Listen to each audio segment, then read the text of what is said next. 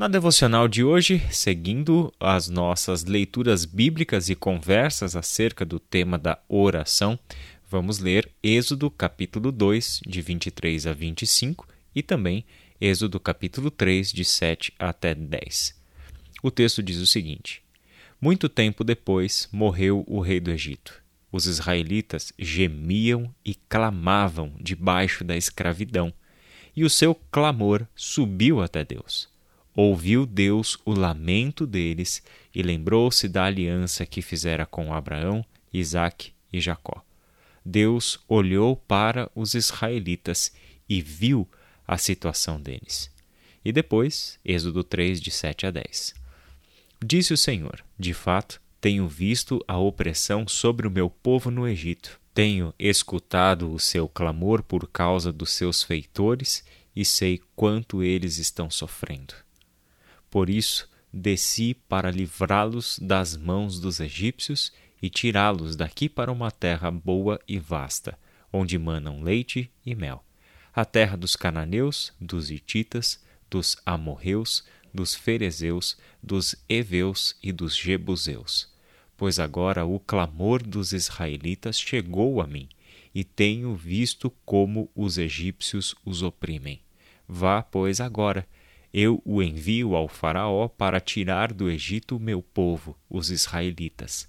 Esse texto é, mostra para nós em uma mesma sequência narrativa o comecinho do livro de Êxodo em que a narração vem mostrando para nós a situação caótica em que o povo de Deus estava sofrendo na terra do Egito por causa da forte opressão do faraó, ah, os riscos à vida que estavam acontecendo naquele cenário em que havia ordens para que os bebês de sexo masculino fossem mortos, uma situação terrível, uma situação de muito sofrimento e de muita dor. Ninguém, nenhum ser humano foi feito para a escravidão. Nós não fomos feitos para relações dessa forma, de opressão tão pesada como essa que nós vemos acontecer no livro do Êxodo com o povo de Deus. E aqui nós temos então a intervenção do Senhor na história do povo por intermédio do servo Moisés. Antes de falar um pouquinho sobre esse texto, eu quero compartilhar uma história com vocês. Há poucos dias eu estava assistindo novamente um filme que eu gosto muito, que é O Resgate do Soldado Ryan.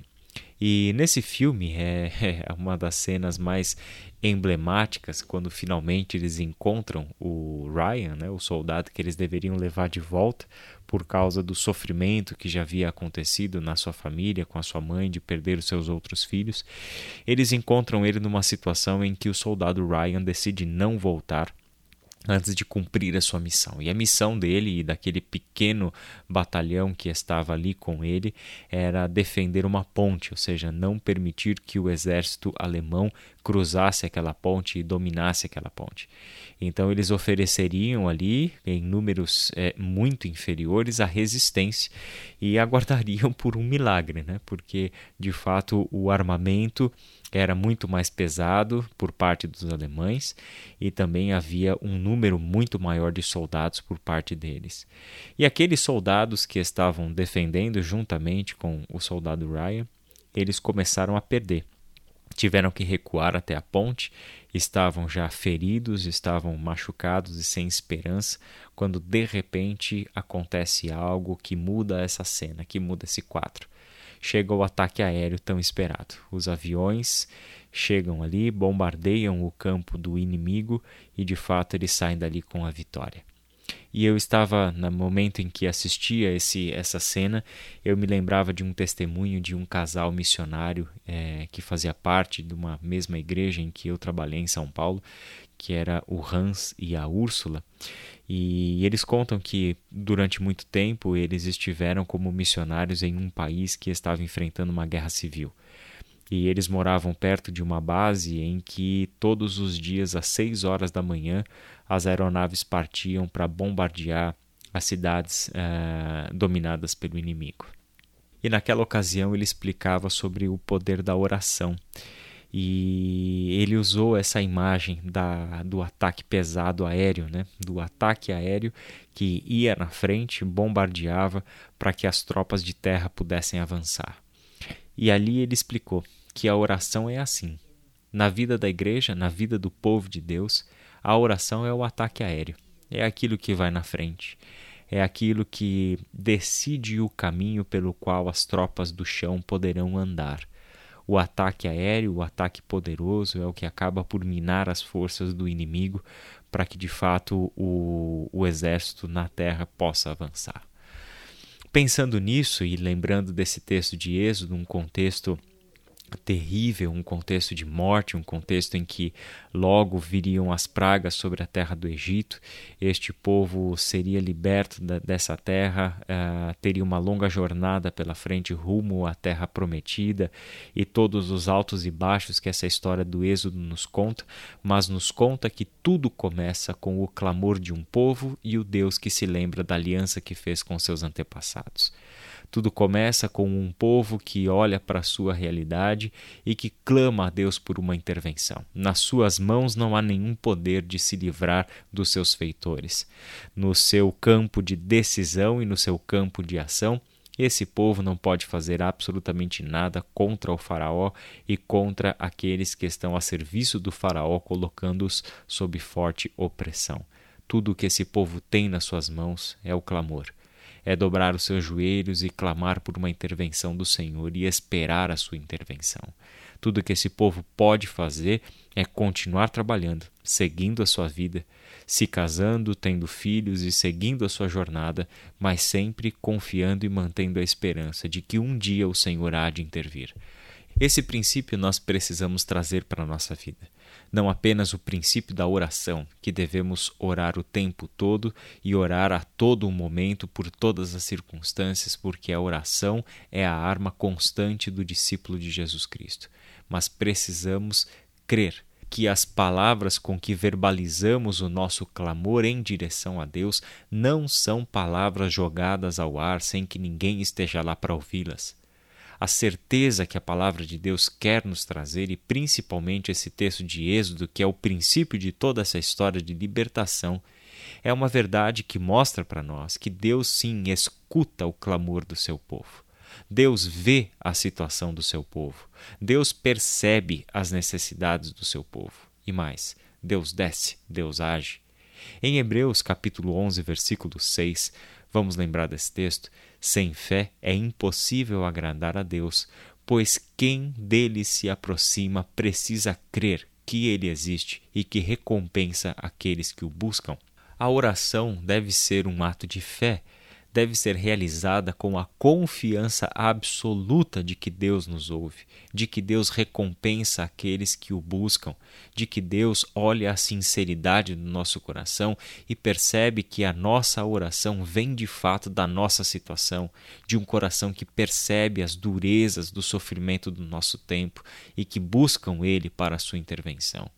É preciso que nós, como povo de Deus, solidifiquemos a convicção de que Deus ouve as nossas orações. E Ele não só ouve, ele vê e ele intervém na história trazendo a sua justiça, a sua paz, o seu amor, a sua misericórdia e o seu perdão, assim como, ao mesmo tempo, ele traz a sua vontade, ele traz o seu juízo. O que podemos fazer para fortalecer essa convicção? A Bíblia é essa fonte da qual jorram histórias em que Deus está o tempo todo, sem dormir, sem descansar, sem tirar férias, atento ao que acontece em nossas vidas. Ele é o Deus que ouve, o Deus que vê, o Deus que sabe e no seu devido tempo ele vai agir segundo os seus planos. Ele se lembrou da sua aliança e a memória da aliança é a memória dos seus planos de salvação, os seus planos de bem.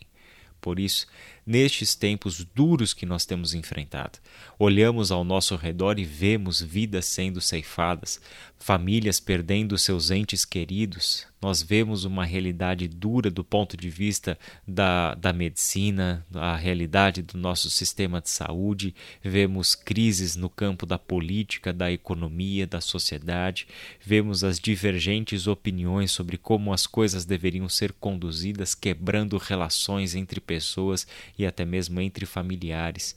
e nós precisamos voltar os nossos olhos para Deus.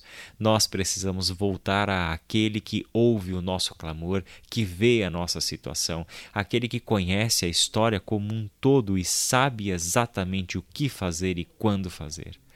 Precisamos crer que Deus ouve as nossas orações. Essa é a certeza de quem ora. Suas palavras são ouvidas, sua realidade e o seu sofrimento são vistos, e Deus age e Deus há de intervir. Vamos orar?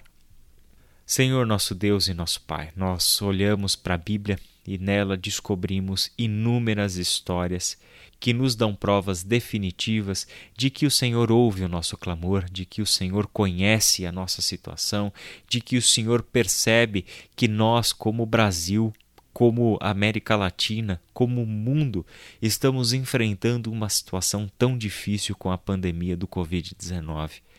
Pai amado, pessoas próximas e pessoas distantes têm perdido as suas vidas. Nós vemos, Pai, tanto sofrimento, é, tanta pobreza, tanta situação adversa sendo espalhada por esse mundo e infelizmente não encontramos uma perspectiva de melhora a curto prazo.